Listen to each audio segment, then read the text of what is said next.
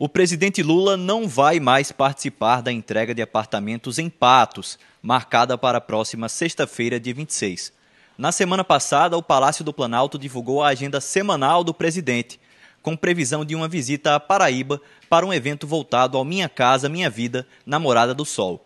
Essa visita vai precisar ser remarcada e o motivo da mudança se deu por alteração da agenda de Lula.